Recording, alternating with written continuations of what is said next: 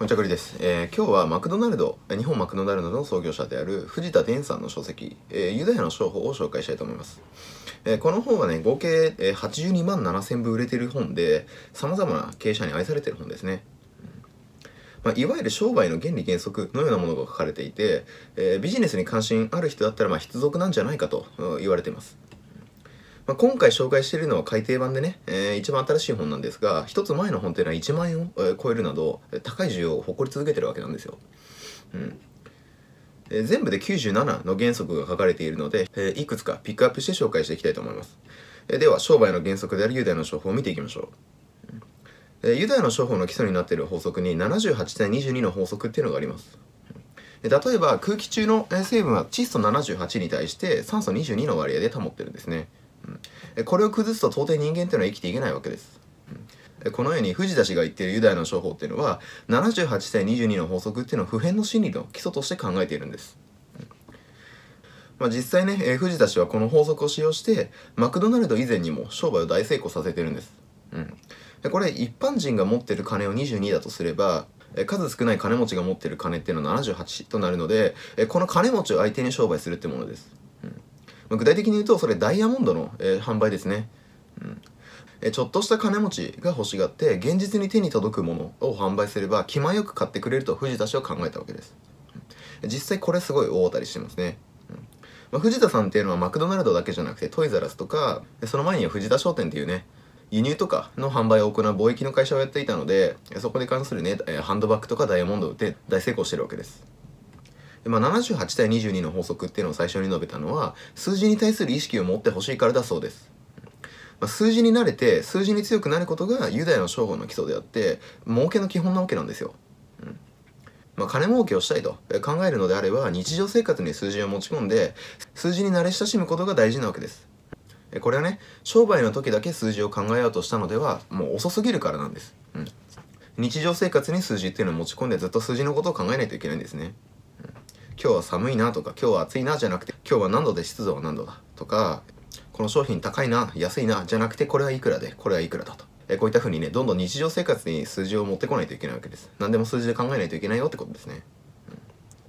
まあ、藤田氏曰く、えー、日本人は金儲けをするときに金の数字についてうるさいんだと言ってます。うん。まあ、水商売は汚い金だとか、コツコツ働いて貯めた金は綺麗な金だ、えー、っていうふうに区別したがるんだそうですね。うん。まあ、これほどナンセンスな考え方はなくて汚い金など存在しないとバッサリと切り捨ててます、うん、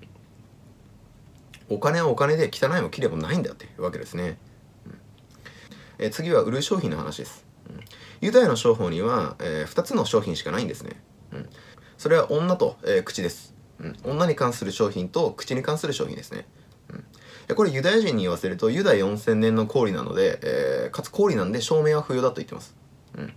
金儲けをしようと思ったら女と口を狙う以外はないんだよって形ですね。詳細がある程度ある人っていうのは女性をターゲットにすればほぼ確実に成功するって言ってます、うん、実際これは僕もすごいそう思いますね、うん。ダイヤモンドとかドレスとか、えー、高級なレストランとか、えー、化粧品とか小物とかこれらの付加価値の高いものっていうのは全て女性向けの商品なわけです、うん、百貨店とか行っても分かると思うんですが、男性向けの商品と女性向けの商品だったら圧倒的に女性向けの商品のが多いわけです、かつ単価も高いんですね。ただし女性向けの商品を扱うには多少の才能と、うんまあ、経験が必要なわけです、うん、なので口に関する商品を扱うことも藤田氏は大いにいいよって述べてますね、まあ、飲食店を開くとか食べ物を売るとかね。うんあと調味料を売るとか。そういった口に関する商品ですね、うん、極論を言えば口に入れるものであれば何でもいいって言ってます、うん、口に入るものっていうのは必ず消化されて排出されるんですね、うん、そして休日はないわけです。必ず口に入ったら消化されます。で365日24時間です、うん、こんな商品他に存在しないんですよ、うん。ただしもちろんここの商売も簡単ではないので、うん、ユダヤでは女性に関する商売を第一、えー、口に関する商売を第二としているわけです、まあ、口に関する商売がうまいのはねユダヤの次に詳細があるとされる華僑です。華僑っていうのがあの中国人ですね。えーまあ、華僑はすごくて世界中にネットワーク持ってます、うん、どこの、先進国に行っても必ず中華街みたいな、えー、チャイナタウンがありますし、えー、そこでね安くてうまい食べ物がいっぱいあるんですよ。えこういったふうにユダヤは女に関する商売。家境は口に関する商売がうまいって言ってます。まあ、他にもこう商売をするには、うん、判断が必要で、え海外と関わる必要もあると思います、うん。そして今後ずっとね、え、そして今後その流れっていうのは顕著だと思います。なので英語が喋れることっていうのは金儲けの条件であって、え、不可欠と考えて差し支えないと藤田さんは言ってますね。うん。先ほど述べたあの数字を意識するっていう習慣ですが他にもねメモを取るってことも挙げてます。ユダヤ人は重要なことはね全てメモしてこのメモをもとに、えー、正確な判断をしているそうです、うん、あの時の納期はいつでしたっけ、えー、みたいなおとぼけっていうのは通用しないわけですよ、うん、これどんな紙でもいいんです、もうお箸のこの入ってる紙でもいいですしタバコの、裏紙でもいいですし何でもいいんですね、まあ、今っていうのはスマートフォンがあるのでメモを取るのは誰でもできますしお金もかかんないはずですまあ、僕は Notion っていうね、ドキュメントとか、タスクを管理する、アプリケーションと、Discord っていうね、チャットサービスで、自分だけのサーバーっていうのを立てていて、そこにね、チャンネルを分けて、メモっていうね、チャンネルをつけてるんですけども、そこに何かこう気づいたことで全部メモしてます。うん。これ無料でできますし、デジタル化されたものなので、え他でも応用することができるんですね。まあ、僕ちょっと字が汚くて、うん、紙のメモで書くと何書いてるかわかんないんですけど、こういった風にね、今スマートフォンとかインターネットがこう発達してくれたので、誰でも無料で、えー、分かりやすいメモっていうのが必ず取れるはずですね。えー、ここに関しては言い訳はできないと思います。うん、あとは雑学を学ぶべしってことも挙げてますね。うん、ユダヤ人のビジネスパーソンは話題が非常に豊富らしいです。まあ、実際小取引に関係ないと思われるような知識ですら実によく知っているとのことですね。まあ、雑学に支えられた広い視点と正確な判断っていうのはとても役に立つわけです。他にもなんか一回事業に投資したら花が咲くまでやり続けろみたいな判断もありますけれどもユダヤ人の場合っていうのはどれだけ金とか人員っていうのをこれまでに投資していてもそろばん感情が合わないと判断したら速攻で身を引くそうですその事業からえ大体この周期っていうのが3ヶ月から半年だそうです、まあ、いわゆるサンクコストっていうものなんですけどもえそこまでやった過程っていうのは振り返らずにねえダメだった時の、えシナリオっていうのも仮説として立てておいてえそのダメな仮説っていうのが現実のものとなった時には素早く身を引くことも重要なわけです。うん、今まで投資したから、えー、やめられないよっていうのじゃなくてもうダメだと思ったら速攻切るってことですね。うん、この潔さっていうのも大事です。まあね合理的な、え、ユダヤ人の判断ですけれども絶対に契約を守るってことを信条としてるそうです。これはね契約は絶対であることを意味していて、契約を破ろうものなら絶対にその後信用してくれないそうです。ま、これはね契約書っていうものが商品として扱われるぐらい顕著なんです、まあ、どういうことかっていうと契約書を買い取るビジネスもあるんですよ、うん。まあ、つまり契約した相手の代わりに契約書っていうのを、買い取って実際に契約をね、えー、遂行して利益を上げていくわけです、うん、若干イメージしづらいかもしれないので説明しておくと、え契約って実際に交わされるまでって意外と大変なんですね、うん、なのでその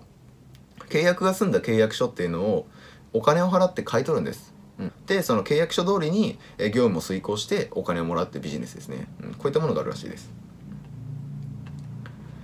他にも面白いものがあってユダヤの商法の格言の一つに「時を盗むな」って言葉があります、うん、これは他人の時を1分1秒たりとも盗んではいけないよってことですね。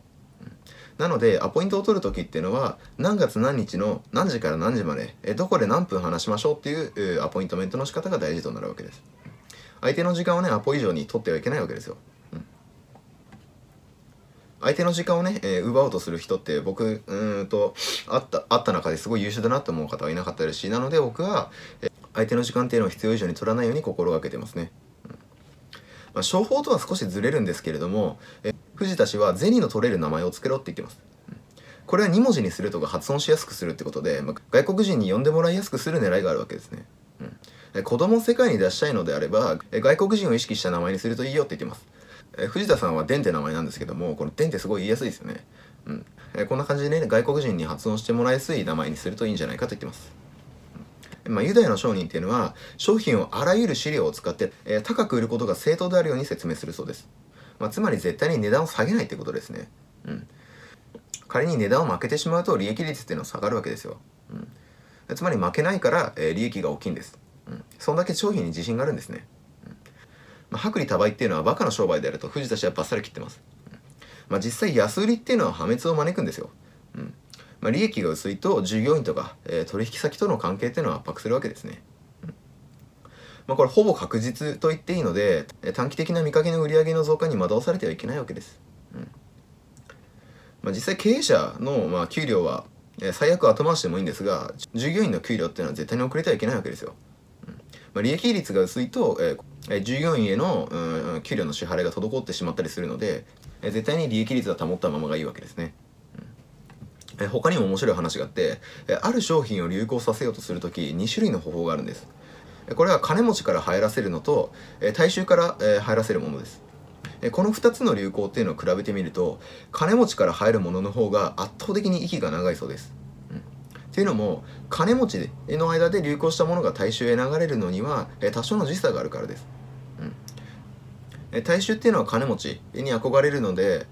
その大衆が憧れてやっと買えるようになるまでに多少楽があるわけですね、うん、なんでこの時差がある分商売の息っていうのは長いわけです。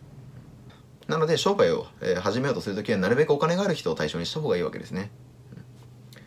また面白いのが藤田氏はこう働くために食うな。食うために働けと言ってます、うん。これは働くためのエネルギーをつけるために飯を食うなっていうわけです、うん、